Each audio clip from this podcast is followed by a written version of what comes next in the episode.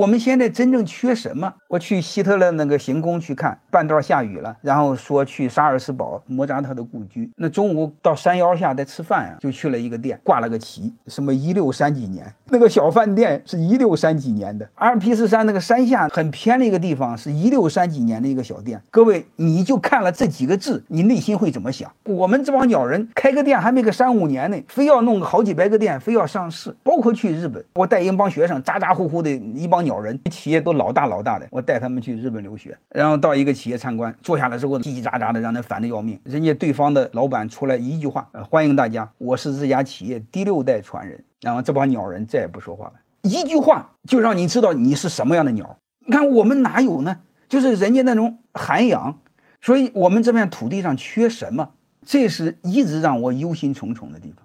就像我说的，开一个面包店，你能不能做到你当地最好吃的面包？养老院也一样，你能不能做到当地你那个城市最好的养老院，让大家排队提前十年预约？各位，你提前一年预约，你就不缺钱呀，对吧？你既然不缺钱，你搞这么大干什么？为什么不能有敬畏的就做一个事儿，把一个事儿做到极致，把一个事儿做到有灵魂，做到有信仰？一千年之后，然后看着你这个店是一千年前成立的养老院，我建议我们内心沉静下来。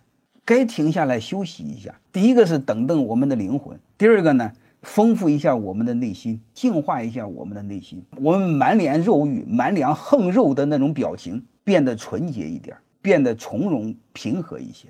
欢迎大家的收听，可以联系助理加入马老师学习交流群：幺五六五零二二二零九零。